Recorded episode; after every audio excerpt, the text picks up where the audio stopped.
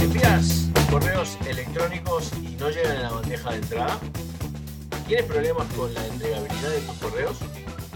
Estamos en el canal del marketing y hoy tenemos una invitada que es Jana Torri, que es de Email Council y que ha venido a hablar con nosotros sobre un tema que hoy está muy de moda, que mucha gente escucha y no, se, no sabe ni siquiera a veces qué significa la palabra. Hablamos de la entregabilidad. Entonces, vamos a introducir a, a Yana y hablaremos un poquito sobre este tema. Bienvenidos y muchas gracias. Yana Torri, good afternoon, good morning. Uh, I don't know. I think you're good afternoon like me right now. Yes. No? Yes, same time, three o'clock, four. Okay, thank you for coming to El Canal del Marketing. Thank you for having me. I'm very excited to be here. Okay, thank you very much. Thank you very much. Okay, Yanna, uh, we were talking uh, outside the cameras uh, about how we were going to focus our uh, spot here to speak something of related with deliverability. It's difficult to say deliverability, entregabilidad. It's a it's a challenge, but we have to make used to. Yes.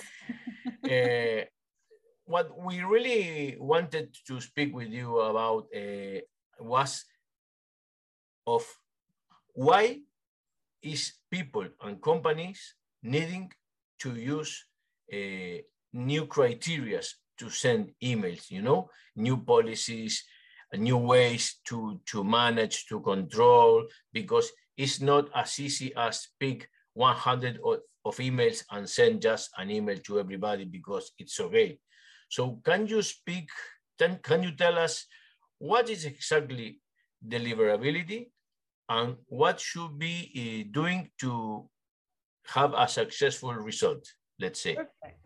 Okay, so the the whole thing starts with the history of email. So when the first kind of emails started being sent out, they were being sent from a computer. I rem- I don't know if you guys remember how you used to create an inbox, but it was more complicated than today, right? You go, you put an email, a password, and you're done. Back in the day, we had to fix everything: the IMAP, the POP, the SMTP ourselves. And when we were sending emails, they were coming from a particular IP. So the people receiving the emails started getting emails they didn't want. So what did they do? They started creating some spam filters that were deciding, you know, a lot of spam email is coming from this IP. I don't trust the IP anymore. Block the emails. Mhm. But of course, people started knowing that. And then if one IP was blocked, what do they do? They buy another one. So then the spam filters in the inboxes had to change again. They started looking at content. They started looking at the links inside. They started looking about the, who sent the email, not only from the IP.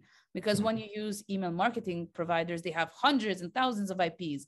They cannot block all of them. It's not all the customers that are bad. So as time progressed, the spam filters had to learn more things because the spammers were doing more things to get around and get inside the inbox.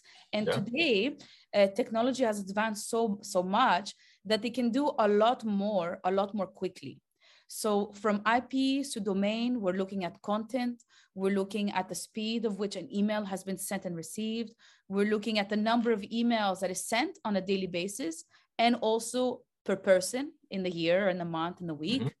They're looking as well at the tone. If you know you're selling, um, I don't know, tables, and now you start selling pharmaceuticals, the spam filters are going to be confused. How do you go from there to here? They want to have a relationship with you. And the most important part about deliverability is that it's not your, um, it's not delivery. It's not because the email exists that the person is going to get the email.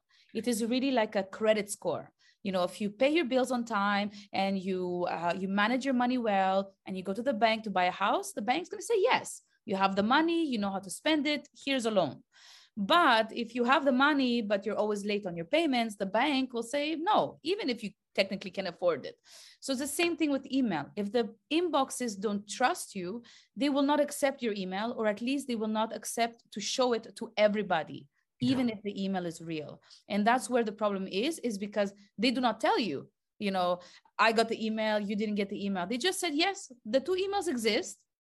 but we won't tell you if it went to the inbox or it went to the spam. So it becomes a big problem for, for businesses who they see open rates, they see clicks, they see very minimal bounces or very minimal spam complaints, but they have no visibility and they don't really know if an email landed in the face of a person in the inbox or the promotions tab. Mm-hmm. And that is can be very scary. We don't have the visibility. And it makes sense. They don't tell us because if we knew we would find a way okay this works okay let's do this and it's going to work. And they don't want you to do that. They want to be very secret about how their filters work. Yeah yeah. So it's it's it's, it's not only one thing. There's yeah, surely there are several issues that we have to take into consideration when we yes. talk about how we can ensure that the email is delivered and the other thing is that we need to have a, a, defini a definition uh, of what is uh, deliver an email uh, or what is deliverability, because as you said, it's not only sending an email thinking that the other one is going to receive it. So it's yeah. a lot of extra things that we have to take into consideration, no?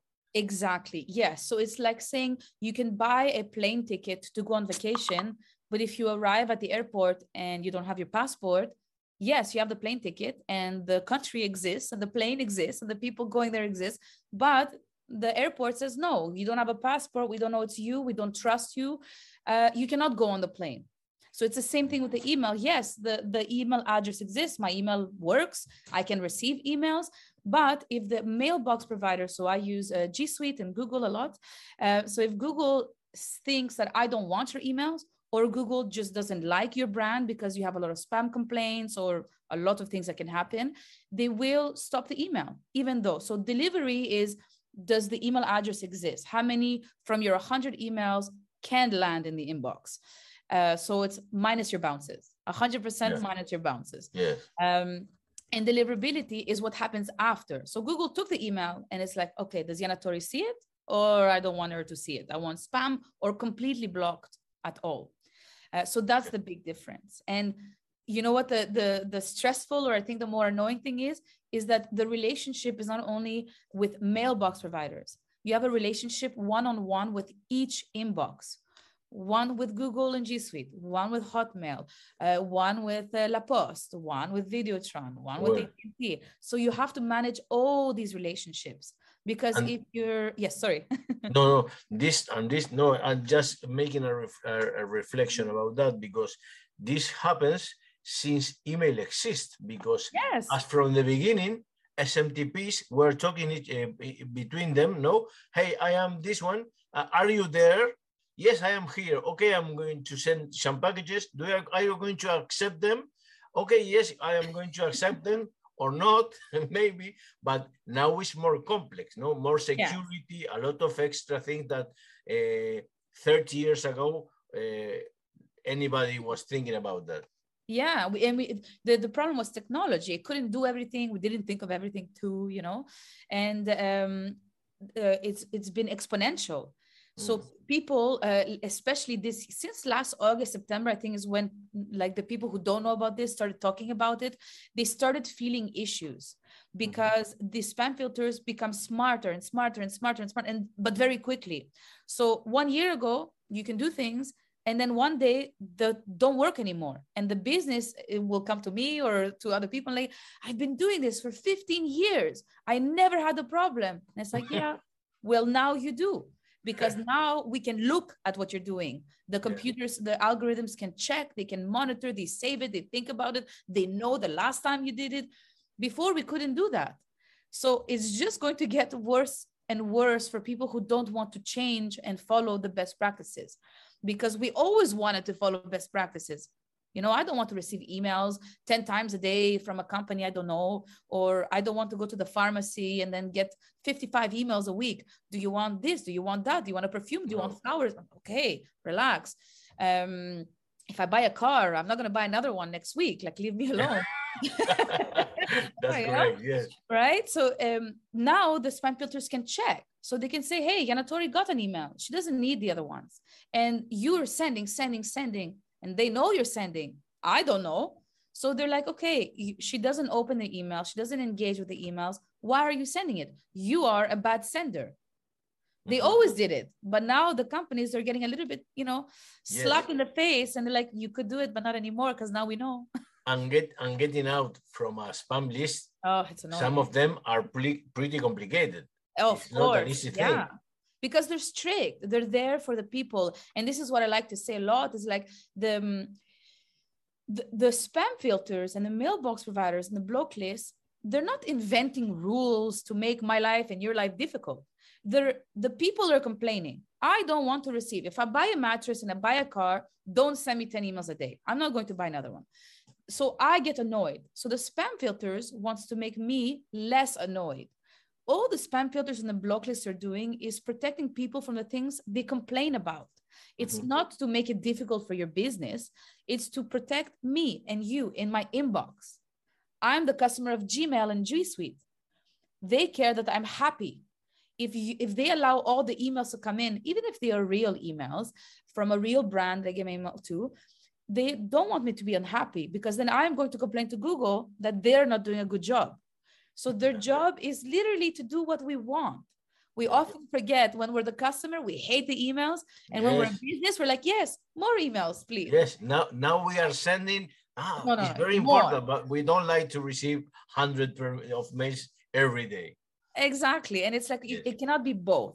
It's Yes. either we get all the spam in the world or we don't spam and no one gets it. Yes, Uh, we get angry, but most of the like 99% of the time, it's a problem. We're the problem. The sender is the problem, not a big problem, but enough for a computer to say, no, no more emails. no more emails. Yes, Yep. that's cool. Eh, okay, eh, to finish, can you give us three tips or four tips to everybody to uh, think about them and take them into consideration when they are setting up all their system of email marketing Sounds about great. this one? Yeah. So the first thing to send email marketing, um, especially from a business, when you're doing mass mail, you have to send using a domain name. You cannot send with at Gmail or at Yahoo. It needs to be a domain name. And the reason is it's it works like a social security number. This is who I am and this is my identity. And every email sent from this identity, I own it.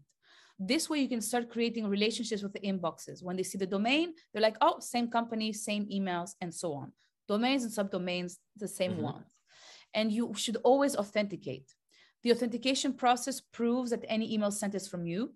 It helps reduce scam emails people that pretend to be you you know like the pay, the fake paypal or you know the fake amazon and also make sure that anything you do comes back to your reputation authentication is the easiest thing and there's a free place you can do if you don't have it or you don't know how to do it. You can go to let's authenticate the world.com we do it for free. We don't sell anything. We're just helping you secure your domain and ensure that when you send emails they're authenticated. So that's the first thing proving you're the one sending emails. Correct. the second thing is about your lists. If you have a thousand people that you're sending emails to and you have a hundred percent open rate but nobody buys or comes to your event or does anything it's time to look at your contacts and clean them.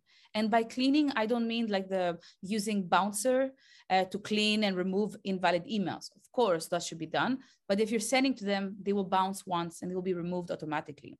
What i'm talking about is engagement based i know that the open rates and the click rates we're talking about it and it changed but it didn't change. Apple announced it to the public it's always been like that. It's never been precise. So look at your open rates and remove people who haven't engaged in the last three to six months. If you send a lot of emails you should do it on a monthly basis. If you send every six months uh, or like every month maybe every six months. Anybody who has not opened clicked and if you have the information haven't bought anything segment them out. Don't send to them all the time. Try to get them interested again. So they need to get a different message the reason is is especially with google engagement is important. We might not know the real open and click but they know. So if for example my list is really growing but the number of people that are engaging is always going to grow slower because the new people might become old and they don't care anymore. So the engagement never goes up. So if you have all these people that are not opening emails and not buying products not coming to your events or doing what you want them to do and the list is growing and it's only these people the ratios are becoming a problem There's more people who don't want your email or who don't care about it than there are people who care about it. So segmentation and cleaning your list is always the most important part. And I can promise you that over 90% of problems, people who come to me and they're like, I have problems, I'm, I'm on all the block lists and Gmail is blocking my emails, Hotmail. It's always the list. Like 90, I would like to say 99, but like good nine clients out of 10, mm-hmm. it's always the list the problem. We clean the list, we tell everybody we did it, and everybody allows the emails again. Yeah, it, because it seems that the people uh, don't want to say, okay, I am not going. Is that they, is as they think that not sending an email to a customer in the list or to a customer uh, contact in the list is like losing yeah. this, this contact, no? And exactly. And it's like you, you're gambling though. It's like the more you send and the le- less people, the ratio is really big and less people are opening it, Google and Hotmail and Yahoo and whatever, they're going to start to decide for you where yes. who gets the email. So it's like it's like like it's starting to work a little bit like Instagram and Twitter. If I like your Instagram pictures, I will see them. If I don't like them and I don't like them and I don't engage with them, Instagram is going to stop showing me your pictures. Yeah. And if you're really bad, like no one cares about them, then even your friends might not see your pictures because no one likes your pictures. It's the same thing with email. Do you want the email to the, the like a uh, Google to decide who gets the email? Oh, Yanna likes cars. Yanna gets them. Oh, her dad. Oh, he doesn't like. He doesn't get them. Why are we allowing Google and Microsoft to decide who's going to get what message? You have the statistics. Segment your list. Yanna Torri wants cars. Uh, her father wants more about the um, i don't know the mechanics and the um, changing the oil reminders. Yeah. do it yourself or else somebody else will do it for you. And the mm. interesting part about email was that we have control about who sees the message. With facebook ads with the google ads we don't see we don't know who can see the message. We're hoping that google and facebook shows the advertisement to the right people. We tell them you know women this age but we're hoping. With email, we have the information, we have the control. Yes. Send to the people the message they want with one call to action. These long emails, if you have the time to write a long email, cut it and give yes. each piece to each person. The yes. engagement rates are going to become, it's also math. If I send to 100 people and 10 people open it all the time, what if I send to the 20, 10 people? My open rate will become 100%. It's just math and ratios. We just want to show to Google the engagement and engagement don't forget to ask people to reply back to your email. It's an mm-hmm. email. People can reply back. That is the ultimate action yes. a person can perform. The. Google and to Microsoft. Yes. yes, I want this email. And it's great because so many people do marketing stuff. They will ask them, give us a review, send us a picture, share your things, uh, introduce a friend, ask us a question. And those emails prove to everyone that they want to receive them.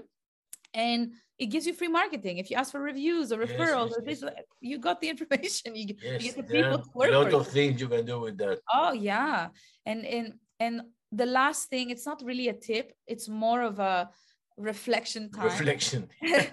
the promotions and the updates tab is the inbox. First of all, not everyone uses it. So okay, and second, the Google or Microsoft does it too. Google is putting the email where I would like to receive it. So if I, the way I'm in my inbox is I look at you know your emails because I think it's a promotion. You if you're selling something, it's promotional. If you're talking about your book, your event, you're promoting something. It's promotion in the big sense. But maybe somebody else really likes those emails replies. That person will not get them in the promotions tab. The tabs are personal and Google algorithm. So don't uh, panic um, at the beginning the open rates went down but it's been how many years now? The the i think i read an article i will try and find it for you uh, 30% more opens and clicks when the emails were in the promotions tab. Why? Because the mental um, game is when i'm in my inbox i want the emails that are important i reply back to. When i have the time and i'm bored i go to promotions. And then my head is like okay what am i buying? What am i looking? What that's so there's more likely i'm going to open something if it lands in the promotions because that's the mindset i have so don't panic um, uh, when your promotional emails are landing yes. there you should maybe find it weird if you send a personal email one-on-one and they land there then maybe you should check what's happening something is not correct Yeah, if you're sending mass mails, Google knows that your email is coming from Yeah. Netcore or Mailchimp or Flowmailer. They know they see the IP. So okay, it's a campaign. It- what do you want us to do? Invoices go to updates. It's it's just normal. So don't panic. It's not the. It doesn't mean you have bad deliverability. It means that Google has enough information about you and your customers to make a better decision. To decide, yes. Yeah, they're not. They're And- not doing it to make it difficult yes. they're making it there's been less spam complaints because of it people don't see the emails anymore they're somewhere else yeah. so you know there's less spam complaints as well based on that so don't panic your deliverability is great you start panicking when things go to spam or Yeah. they're blocked completely and Yes. look at your bounces people don't uh, people look at their opens and clicks but the bounces tell you if microsoft blocks you because you sent too many emails they will bounce the email and tell you you have been throttled you have been blocked due to too many emails try again later that proves to you from microsoft that you slow down Yes, yes, yes. They, are, they are advising you, yes. Exactly. I mean, why not listen? Look at your bounce and the Yes, bounce listen, yes. you know. And That's the last thing, uh, Google any seed listing um, uh, tool and check your deliverability. They give you a list of email addresses you send to them, and they tell you from the Google, Yahoo, whatever, how many went to inbox, how many went to spam, and then you can start seeing where you need to start focusing your relationship with. Are you having Yahoo problems, Google problems, Microsoft problem? So seed listing. If you Google that, uh, you you can find a lot of tools that give you like either free credits. You can do one or two tests for free, and you will see with which companies and mailbox providers you have the most issues with, and it's Perfect. a perfect place to start. Perfect, perfect. Okay, well, but uh, thank you very much because I think you you gave us a lot of of tips, information, advices, uh, reflections, uh, and I I am sure that many people is not aware really that Yes. this is not on the, the that the issue is not to send a lot of emails, is to uh, get that those people are reading these emails and as you said that they are ready to reply. If the reply is the best uh, uh, the best present you may receive that day is a reply from a customer no I know, and Of it's course. an email. Why not reply yes back? yes You yes know, send it to support, send it to the product team. It's great. it's, it's, it's any, anyone but uh, an, an action because at the, at the end is an action from customer side that is always welcome so Yep. and you can measure so it- it's, it's it's Exactly. good for you It's Yeah, you can measure it, and Google can measure it too. yes the course. inbox knows right that Yes. they replied back and that is the ultimate you know uh, removing an email from spam helps uh, clicking on the star helps coming back and reading an email again so a lot of stores sometimes would have a coupon inside the the email so when they go to the store the people have to open the email and show the coupon, coupon. yeah so google sees the email oh you opened it twice for a long time good Yes. We want positive engagement so think like social media you want people to like comment share we want the same thing in email because we're mm-hmm. that's the information google and microsoft can see inside for their customers Perfect, perfect. I think we have a lot of information. We mm-hmm. have a, lot of home stuff to do. Yes. so Look at our okay, list. you- okay, I thank you very much to accepting our invitation, uh, to sharing all this expertise and all this information with all our followers and all of us. So I hope we can meet meet again in the future to continue speaking about deliverability oh i would love that expecting that everybody is doing the things well and and properly. Okay, thank you very much, eh, thank you for having me Okay. Bueno, pues amigos, hasta aquí llegamos el día de hoy. Esperamos que la información que, que nos dio Jana nos sirva porque re- realmente hay un montón de información para procesar. Esto no es cuestión de enviar, ya veis que no es cuestión de enviar y ya está. Es cuestión de que hay que asegurarse de que primero que la gente lo quiera recibir, ¿no? O sea, si, si el que recibe ese correo ni siquiera lo está esperando, no lo va a abrir o no le va a hacer ni caso, siempre nos va a jugar más en contra enviarlo que sacarlo de la lista. O sea que revisar las listas, bueno, lo que ya dijo ella, ¿no? Hay un montón de tareas para hacer. Yo os recomiendo que eh, escuchéis detenidamente este vídeo. Eh, ya aprovechamos para que lo escuchéis un par de veces, que no sería, no sería malo. Y, y bueno, y por supuesto que os suscribáis al canal, que le deis a la campanita como siempre y que nos vemos en el próximo episodio, esperando que recibáis nuestros correos y le deis al clic nos contestéis. Muchísimas gracias y hasta el próximo episodio. Adiós.